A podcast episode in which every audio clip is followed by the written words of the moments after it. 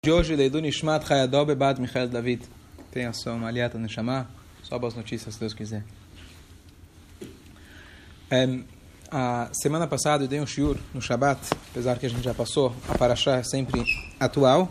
E é um shiur que eu acho que tem alguns conceitos muito interessantes, por isso eu, eu vou repetir. É, na Parashá da semana passada, a gente tem um, talvez um dos eventos mais trágicos em todo o Tanakh, que a filha de Yaakov, chamada Dinah, ela foi raptada por um cara chamado Shem, filho de Hamor, na cidade de Shem, que a gente conhece até hoje.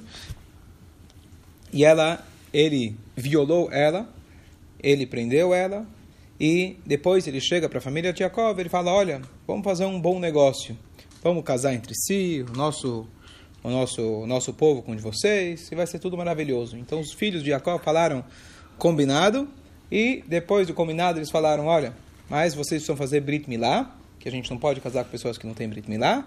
E no terceiro dia, quando fizeram Brit Milá, eles chegaram, mataram todos os homens, pegaram a Dina de volta e, é, e assim foi a história. Ao ponto que Yaakov, ele reclama com os filhos, ele fala, olha, vocês fizeram uma coisa, não, não me consultaram antes de fazer isso, e no final Hashem protege eles, e essa é a história. São dois filhos, São dois filhos que fazem isso, é Shimon e Levi, mas todos eles juntos tinham falado sobre essa questão de fazer o Brit Milá. Então, as questões, na verdade, é, mais importantes é, número um, Yaakov, esse foi o primeiro evento que aconteceu com ele, quando ele finalmente volta para Israel. Imagina, ele saiu de Israel, foi passar 20 anos na casa do sogro, foi trapaceado, etc, etc. Agora ele fala, estou voltando para Israel. Imagina, você chega em Israel e a primeira coisa que acontece, você está pensando que você vai para Israel, é um lugar religioso, né? tudo é caché, tudo pode, e de repente você vê que em Israel também tem coisas. Né? Você tem que saber aonde você vai, com quem você fica. Número um. E número dois, está escrito que a Diná não queria sair de lá. A Diná, filha de Jacob, não queria sair de lá. Não queria sair de? De, Shem. Ah. Quando eles chegaram lá e conquistaram a cidade e foram libertá-la, ela falou: Eu estou bem aqui, eu quero ficar aqui. Até que o irmão dela, o Shimon, prometeu casar com ela. Agora não vem entrar na questão, irmãos casarem entre si, estamos falando ainda antes da Torá ter sido dada, tem toda uma questão, mas isso é a parte. Então, por que Yaakov recebeu, mereceu isso? Por que isso aconteceu com Diná? Por que, que toda essa história aparece no Tanakh contando uma coisa aparentemente negativa da, da, de, de Yaakov? Então, queria trazer algumas, alguma, alguns comentários, que essa na verdade uma das histórias mais difíceis da gente compreender, entender, mas algumas coisas interessantes. Urashi, ele comenta, ele fala o seguinte, Vatetze Diná, a Diná saiu, Bat Leá, filha de Leá. Urashi comenta uma coisa muito curiosa, ele fala, olha, a Leá, a, por que aconteceu isso com a Diná? Porque ela saiu. Ela saiu, ou seja, ela foi passear, aparentemente, ele não fala isso, mas aparentemente o que Urash quer dar a entender, aonde não deveria. E ela era filha de Leá. E a Leá, a Torá descreve, Vatetse Leá. A Leá tinha saído antes, quando ela tinha dado as mandrágoras para a irmã.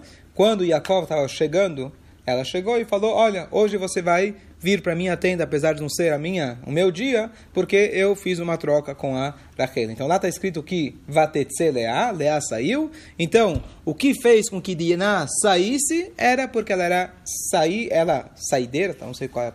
Yetzianit seria no hebraico, ela saía, saideira. Era baladeira. Não era baladeira, vamos ver daqui a pouco. Vamos lá. Então, ela é filha de uma mãe que também tinha essa característica. Esse é o comentário do Rashi. Então, quem leu Rashi sem muita interpretação, acha que é uma crítica a Diná.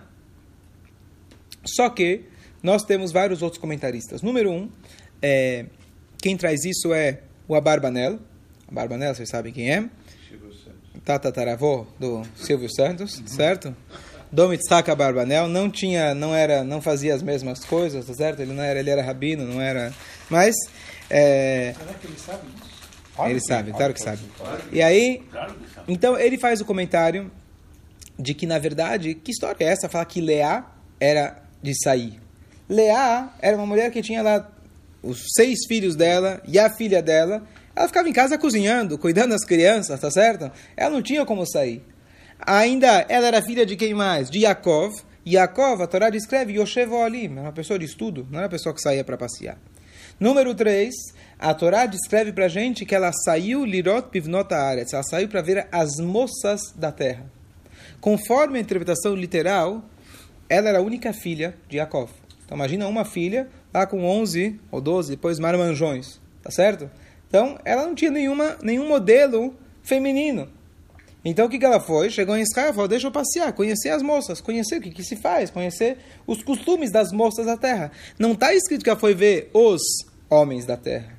Está escrito, ela foi ver as moças. Ela não saiu com intenção negativa nenhuma, como você quis dizer que ela era baladeira, Hazel Shalom.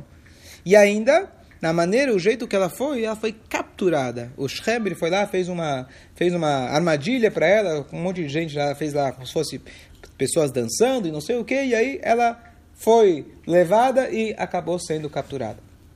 Então, isso não é, na verdade, uma falha, conforme essa interpretação, de, é, de, de caráter. Depois, nós temos uma coisa super curiosa, que o nome da Dina, o que, que é Dina? Então a Torá fala para a gente de Din. O que, que é Din? Perfeito? Julgamento. Então o que acontece? Quando a mãe, Leá, estava grávida, ela já tinha seis filhos, agora ela falou, bom, as, as, as matriarcas sabiam que o total ia ser doze filhos. Então ela, na hora que ela engravidou pela sétima vez, ela falou, bom, se eu tiver um sétimo filho, vai ficar faltando um filho para a Rachel. Ela vai ter menos filhos do que as servas. Cada uma delas teve dois. E é, Leá tinha seis. A Rachel teve, teria Yosef e Benjamin. Certo? Então, se eu tiver um filho a mais, então vou, ela vai ter menos do que elas. Então, o que acontece? Então, Danadin Beatzma, ela fez um cálculo, ela fez um julgamento, colocou na balança e ela pediu para Deus e aquele que era para ser menino, é, na verdade, se transformou em menina e aí nasceu a Diná. Bom, sobre, este, sobre essa passagem tem três comentários. Comentário número um, daqui a Gemara aprende que até 40 dias ainda a gente pode rezar pelo sexo do bebê. Tá certo? Do que, que você está querendo rezar, que seja menino, que seja menina, até 40 dias ainda você pode mudar. Assim está descrito na Gemara. Sem entrar na questão da ciência e etc. Assim que a Gemara afirma. É número, número dois, não importa. De não importa. Eu estou dizendo que você ainda pode mudar. Se você, você a pessoa reza pelas suas necessidades. Se para ele é, é importante que seja um menino, uma menina, ele pode rezar. Agora, depois disso, se essa menina era para ser na verdade, um menino, e aí ela rezou para que não fosse, quem seria esse menino? Yosef. Ou seja, Arachel, que era a, filha, a esposa amada do Yaakov, não ah. tinha filhos. E aí o que acontece? Ela teria perdido o próximo da fila. Quem era o próximo da fila? Queria nascer para Rachel, era o Yosef. Então ia nascer para ela Yosef, ela rezou e virou Diná. Então, o que dizem os comentaristas? Que ela era a versão feminina de Yosef. Qual que era a característica de Yosef? A característica de Yosef, número um, a gente sabe que o pai, o Yaakov, ele ficou lá muitos anos na casa de Lavan. Quando que ele decidiu ir embora e encontrar, reencontrar o irmão dele, o Esav? Quando Yosef nasceu. Porque o Yosef era, na verdade, aquele que poderia enfrentar o Esav. Está escrito que Yaakov é a, a, a chama, Yosef é a brasa e o Esav, que era o inimigo, o arco-inimigo dele, era a palha. Então, agora que nasceu o Yosef, agora o, o Yaakov poderia... É, é, o Yaakov poderia fugir e enfrentar. Não, não acabou a aula ainda, tá? Não acabou a aula ainda. Estamos esperando. Ah. Tchau, bom dia. Tchau, bom dia. E aí, então, ela seria a versão feminina do Yosef. E o que, que, era o Yosef? Então, Yosef ele tinha, na verdade, uma característica de ser aquele que poderia confrontar o Esav. E o Yosef, mais tarde, a gente vê que ele é o protótipo de alguém que conseguiu estar no topo do mundo, estar, na verdade, vice-rei do Egito, o lugar mais promíscuo e mais poderoso da face da terra, e mesmo assim ele continuou sendo Yosef, aquele que cumpria, Yosef Atzadik, aquele que conseguiu controlar suas emoções, controlar seus instintos, e dentro de tudo isso ele ainda era um tzadik. Então, essa é a segunda explicação. Primeiro que eu falei, até 40 dias dá para mudar. Segundo ponto, você consegue ainda, é, ela seria a versão feminina do Yosef, E terceira explicação, existe um Midrash que diz que, na verdade, Hashem ele foi lá e trocou, literalmente, o feto que estava na Rachel, colocou em Leá, e vice-versa. Ou seja, Hashem fez a primeira barriga de aluguel, ou como, né, ou quais são os nomes. E aqui, inclusive, eu vi uma vez um shiur, que esse assunto é extremamente complexo, mas extremamente de altíssima importância, que existe toda uma discussão de quem é o filho. Por exemplo, se a primeira, a mãe, que é a doadora, e ela é, por exemplo, judia, e ela, e o bebê nasceu de uma barriga, de um útero não judeu. Então, atrás de quem vai?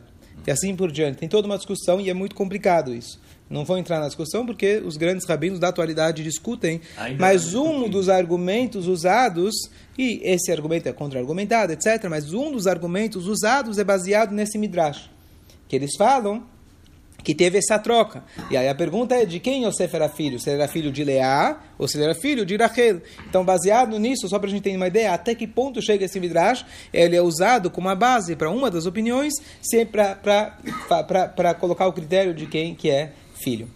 Em resumo, a gente tem a ideia de que a Diná seria a versão feminina ou a, a troca do Yosef, assim por diante.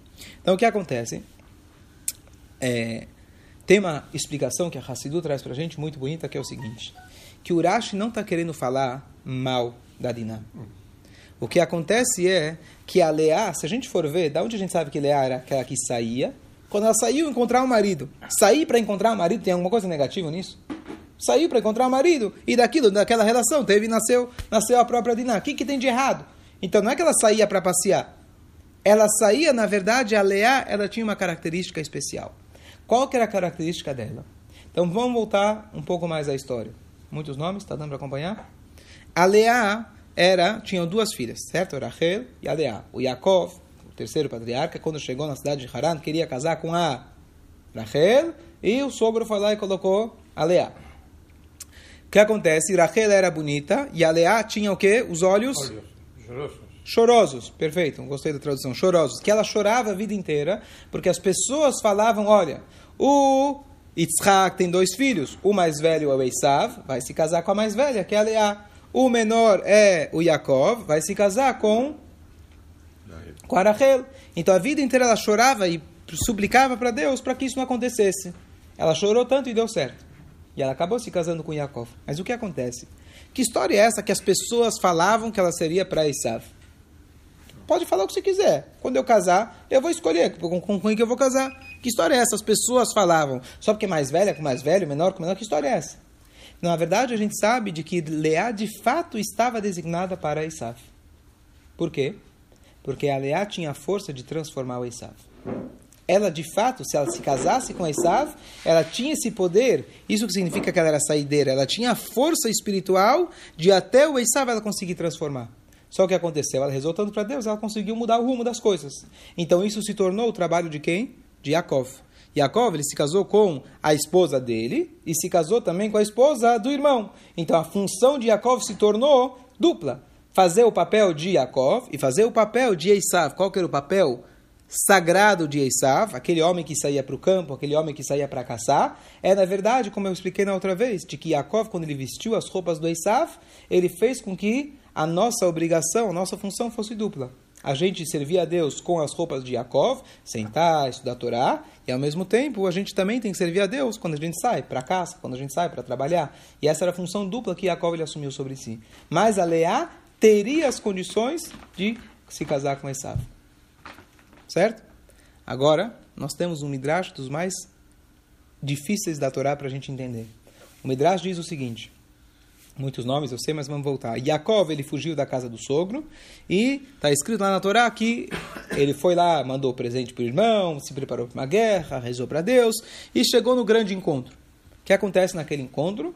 Então, Yaakov ele se prostra sete vezes, ele apresenta a família dele e as esposas, etc. E a Torá fala, ele apresentou ele, as esposas e os filhos. Acho que é sete. Bom, confirma daqui a pouco. E aí, então o, que, então o que acontece? Sete vezes. Então o que acontece? A Torá fala que ela apresentou eh, as esposas e os filhos. Cadê a filha? Rashi fala, em nome do Midrash, que o Yaakov escondeu a filha dentro de uma caixa. Isso aqui já fazia parte da cultura familiar. Avram escondeu a Sara na caixa duas vezes. Ah. Yitzhak escondeu a esposa na caixa. Então, agora já tava, já era um, é, a, a praxe familiar de colocar as mulheres na caixa, tá certo? Já, já virou Hazoke, certo? Por que isso? Porque ele não queria que o Esav colocasse os seus olhos em sua filha. Pelo jeito, ela era bonita. Então, para que isso ele não acabasse. A gente sabe que Esav roubava as esposas dos outros, ele não tinha problema com isso. Então, se ele ia querer Diná, ele ia dar um jeito de pegar a Diná. Ele então, ele foi lá e escondeu a Diná. O que, que diz o Midrash? O Yaakov ele foi castigado por isso.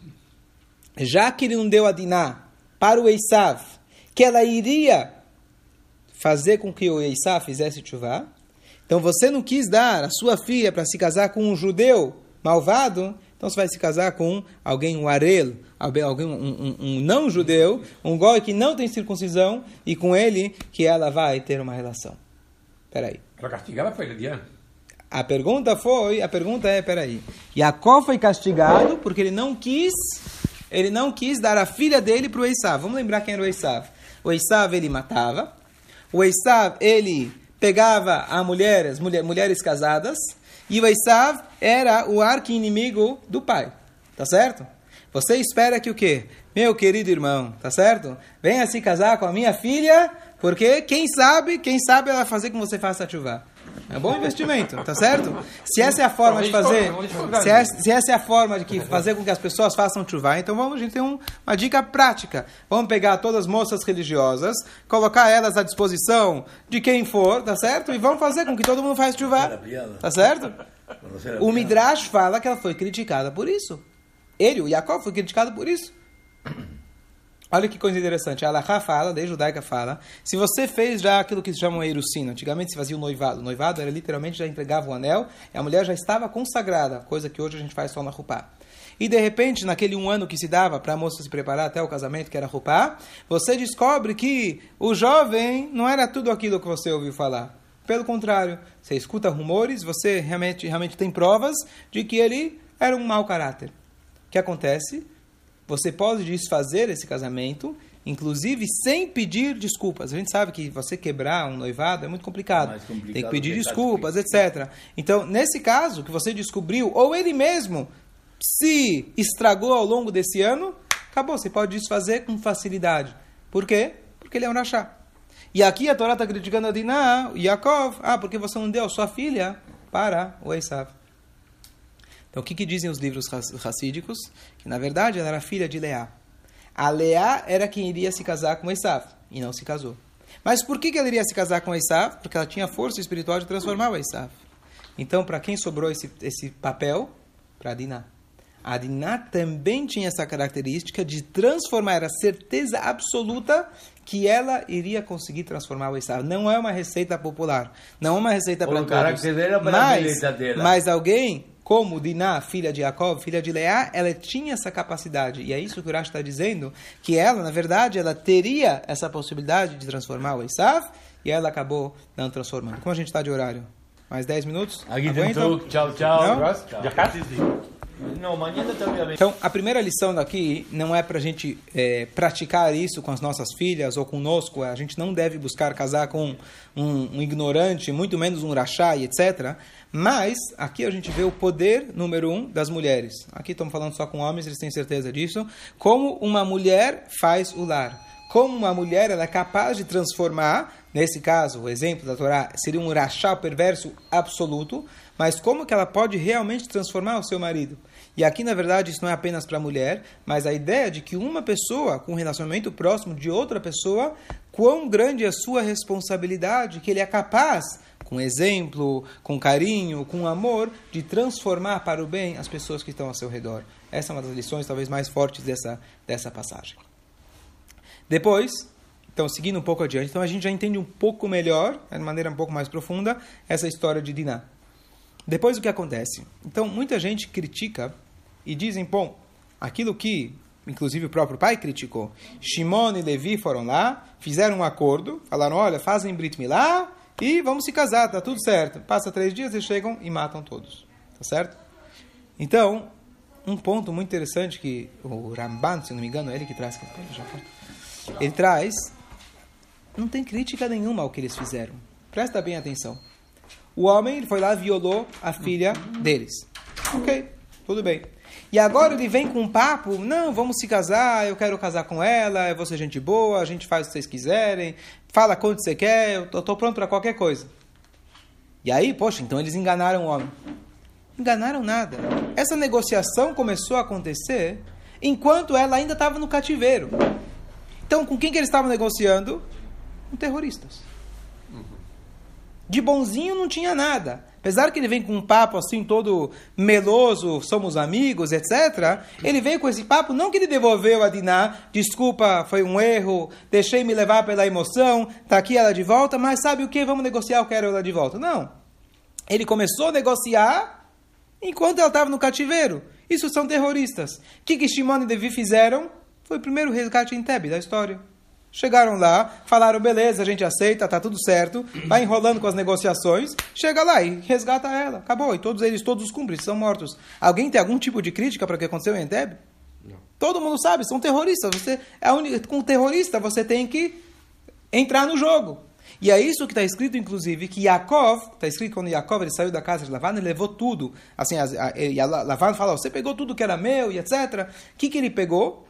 Ele pegou a esperteza, a malandragem. O Lavan sabia enganar. O Jacob é chamado Ishtam, um homem íntegro, não sabe enganar, não sabe mentir, é o que é e pronto. Mas ele com o Lavan, ele aprendeu que para a gente lidar com malandro, às vezes você precisa ser malandro também. Não é aquilo que se diz quem rouba de ladrão, na Torá tem mil anos de prisão, né? não, não perdão. Não existe isso, roubar de ladrão. Mas, para você lidar com alguém que está querendo te trapacear, não tem mitzvah nenhuma você ser trouxa. Tá certo? Então o que acontece? Tanto é que quando ele foi lidar com Esav, ele já estava mais preparado com Esav. Fez a guerra, está pronto para a guerra, pronto para dar presente, já já estava esperto. Enquanto que com Lavan, entre aspas, né, ele não estava esperto. Então ele pegou isso, os filhos já estavam espertos. Como você vai lidar com esses caras? Então você tem que fazer o jogo. Entra no jogo deles e depois eles foram lá e trouxeram de volta a esposa. E uma coisa curiosa, voltando ao ponto original de Diná, que Diná, na verdade, quando ela foi sair de casa, a intenção dela era trazer, aproximar as pessoas, tal como fazia o Abraham, tal como fazia o Yitzhak. Ela foi pega e falhou no plano. O plano falhou, entre aspas. Mas olha que interessante. Depois que os irmãos mataram todos os homens, as mulheres e as crianças que ficaram em Shechem se tornaram servos na casa de Yaakov. E a gente sabe que um servo de um judeu, conforme a lei da Torá, ele tem que, no mínimo, cumprir as sete leis de Noah, tem que acreditar em um Deus único. Então, querendo ou não, de forma direta ou indireta, parte do plano de Diná acabou acontecendo. Que essas pessoas, todas de Shem, acabaram agregando-se, juntando a ideia de um Deus único. Então não foi de uma forma direta, mas de forma indireta isso acabou acontecendo também. Claro, foi de uma forma trágica, não como não era na maneira mais é, convencional e, e, e, e, melhor, mas isso acabou acontecendo também. E é, só mais um comentário de que Yaakov ele vai lá e critica, ele vai lá e critica os filhos.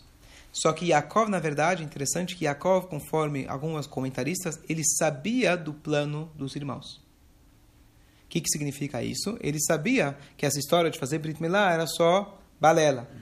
Então, que qual era o plano que ele sabia? Ele sabia que eles iriam com Brit Milá, iam matar provavelmente o Shem, o Hamor, os terroristas, tá certo? E iam trazer de volta a menina. Ele não sabia aí sim que eles iam matar toda a cidade. Essa foi a crítica deles. Mas o fato que eles iam fazer essa, esse truque com, com, os, é, com o pessoal mais próximo, isso ele sabia. Então aqui a gente vê, na verdade, o que eu queria é, com tudo isso, que como a gente vê histórias da Torá, como a gente vê no literal, e quando a gente se aprofunda um pouco mais, a gente vê que tem muito mais além do literal. Se Deus quiser, esse Shabbat a gente vai falar um pouco mais sobre a venda de Yosef. Como é possível que tzadikim venderam Yosef? E cada, cada paraxá tem um trecho incompreensível. E claro, a cada ano você vai estudar um pouco mais, um pouco mais, e você vê que a Torá é infinita. Se a Torá contou essas histórias, é, realmente tem uma lição para gente. E aí a última pergunta, eu fiz por que a Torá conta essa história? A Torá podia emitir toda, é, omitir toda essa história, porque a Torá precisa contar toda a história. Isso aqui denegriu o nome de Yaakov, foi uma coisa muito triste. E aí, então, o que acontece é que aqui, na verdade, a gente vê quão perigoso é a assimilação. É isso que a Torá está contando. a moça saiu de casa e ela se assimilou. Uhum. Ao ponto que, Vatdabeira levanará, ele conseguiu convencer o coração dela. Se com uma filha de Jacob isso aconteceu, ninguém pode dizer, não, eu estou livre, isso não vai acontecer com meus filhos. Não, eu eduquei meus filhos. A pessoa tem que estar sempre, sempre alerta para que isso não possa acontecer. é o dever. Pois é? que eu filho. Exatamente. Então é. o pai, ele, é, ele pai, a mãe, cada um tem que ser, tomar responsabilidade não só por sua família, mas por todos de é, em relação a isso. Agora um comentário da Kabbalah, isso vem em nome do Arizal e do livro chamado Asarama Marot, explicando para a gente de que é, o que aconteceu com essas almas desses dois, do Shem ben Hamor e Adinah, o que aconteceu com eles nas próximas gerações. A Kabbalah, o Arisa dele traz que, na verdade, essas almas voltaram aqui para esse mundo. Por quê?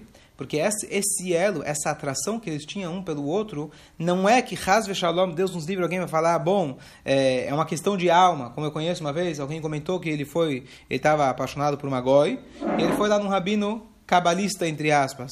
E o cabalista virou e falou, olha, eu vejo que essa menina tem uma alma judia. Pronto, pode casar. Tá certo? Então isso não funciona, isso é invenção, tá certo? É um jeito que não precisa nem conversão, ela tem uma aula, ah, você fala de almas, né? Alguém perguntou para mim, ah, pessoas perguntam, mas isso é bom para minha ah, alma? Alguém me perguntou, alguém perguntou para mim, isso é bom para a alma? Eu falei, não entendo de almas, eu não sou, não, não sou cabalista, não entendo de almas. Eu sei, se a Torá falou que é bom, é bom. Esquece, eu não entendo, ah, mas vai ser bom para minha alma? Com certeza vai ser bom porque Deus falou. Fora isso, eu não entendo mais nada. Agora, o que acontece? Mas depois do que aconteceu isso, os cabalistas, eles têm, o, né, têm a, a força espiritual de afirmar isso, que a atração deles, na verdade, tinha algo espiritual na atração deles. Só que, entre Diná e Shem. Só que naquele momento foi feito de maneira errada. Se a Diná esperasse, o Shem eventualmente iria se converter e fazer isso de maneira correta. Só que pularam antes da hora. O que acontece? Deus deu uma segunda oportunidade. Shem voltou aqui como é, é, a Adiná voltou como é, o Shem voltou como Zimri ben Salu.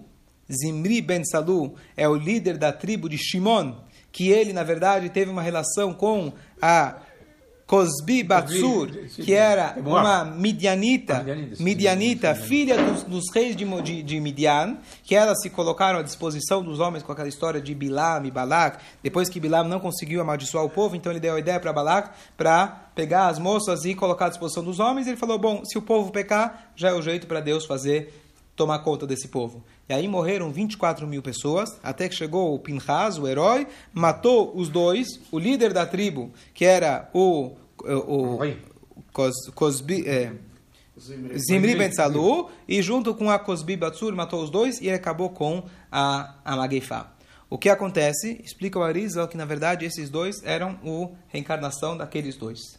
E de novo, eles sentiram uma atração muito grande, que você vai pensar na história, muito, muito difícil de entender. O líder de uma tribo, ele foi lá e teve uma relação das piores possíveis. Então ele explica que tinha uma atração muito grande. Só que, novamente, eles falharam e eles não esperaram até o momento certo. E olha que interessante, na história de Shem, quantas pessoas morreram, você lembra? 24 mil pessoas. Quantas pessoas morreram na peste, na é, Mageifá, que teve nessa época, quando estavam tendo essas relações, são as mesmas 24 mil pessoas. Pela terceira vez, essas almas então têm uma terceira oportunidade. E a o Shem vem na alma de ninguém menos que o próprio Rabi Akiva. E o Rabi Akiva, a gente sabe a história que ele se casou com a Rachel, que era filho de Ben Kava Savu, etc. E a Torá Guimará conta para a gente um episódio muito curioso o Rabbi Akiva ele tinha um amigo entre aspas, né, uma pessoa que ele tinha várias discussões filosóficas, um romano que se chamava Turnus Frufus, Turnus Trufus. Rufus. Que que Turnus Trufus? Rufus. Rufus. Bom, e a Gemara conta vários episódios que eles discutiam. E claro, o Rabbi Akiva sempre ganhava nos argumentos. Um belo dia, esse Turnus Trufus chega em casa e está todo atordoado. E a esposa fala: "O que aconteceu, meu querido?" Né? perdeu dinheiro, caiu a bolsa, não vendeu. Ele falou: Não, esse rabino judeu sempre ganha de mim, eu não estou aguentando mais. E ela falou: Deixa comigo. Ela foi lá, se embelezou, se, como se diz, emperequetou, como se fala, né? E ela falou: Eu vou seduzir esse rabino. E aí, uma vez que eu seduzo ele, a coisa já, já vai degringolar. Bom, ela vai lá e fica todo bonito e se coloca à disposição do Rabi Akiva. E a Gemara conta que o Rabi Akiva ele riu, chorou e cuspiu. Ela falou, tudo bem, isso, isso eu nunca vi, né? Se quiser falar que não, tudo bem, mas que, que história é essa? Riu, chorou e cuspiu? E ele falou o seguinte, eu cuspi porque o final, porque você veio de uma tipassurra, de uma gota fedorenta, como diz o Pirkei Avot. Todos nós somos provenientes de uma gota fedorenta, então por isso eu cuspi. Eu eu chorei porque é uma pena que você, uma moça tão bela, tão bonita, um dia vai acabar morrendo, vai para baixo da terra. Mas a terceira coisa eu não vou te contar. Tá bom? Passou uns anos, Rachel faleceu, Turnos Trufos faleceu, e ela se converteu e se tornou a esposa do Rabi Akiva. Por isso que ele tinha rido. Essa é a história da Guimará. O Arizal conecta que justamente aí sim ele esperou o momento correto e as duas almas se conectaram. E olha que interessante, Lembra do número 24 mil? Quantos alunos tinha o Rabi Akiva? 24 mil alunos. Que também faleceram. Na epidemia também morreram através de uma epidemia. Sim, sim, não sei porquê, não sei, isso ele não explica, pelo menos eu não, não achei por que, que eles morreram, se afinal dessa vez foi feito da maneira correta. Mas olha que interessante, os números 24 mil, os números dos 20, sim, sim, eu estou dizendo pela essa questão cabalística, ah, ah, ah. certo? Por que, que eles morreram? Mas olha que interessante, o Rabi Akiva, antes dele se tornar um sábio, a gente sabe que até 40 anos ele era ignorante, ele falava que ele ia quebrar os sábios como um ramor, como um burro. A linguagem que ele usava, ele ia destruir os sábios. Se ele visse um sábio na frente dele, ele ia quebrar como um burro. Diz o Arizal, burro se chama Hamor, em hebraico, Hamor, que justamente é o Shechem, filho de Hamor. Como a gente falou antes, ele mesmo era o burro, ele era o filho do Hamor, Shechem, aquele da primeira, que a gente da nossa paraxá, ele era Shechem, filho de um cara chamado Hamor, chamado de burro. Então aqui a gente vê primeiro que tem muita coisa além do literal. É, e, é, de novo, isso não é desculpa para ninguém, que a gente está tentando entender um pouco melhor como que pode ser que uma filha de Israel, Diná, teve esse tipo de relação, mas isso não é para servir como lição ou como é, desculpa para ninguém falar essa questão de alma, isso aqui são os grandes sadikim que contaram para a gente e que a gente possa aprender as lições dessa paraxá e aplicar no nosso dia a dia, se Deus quiser. É.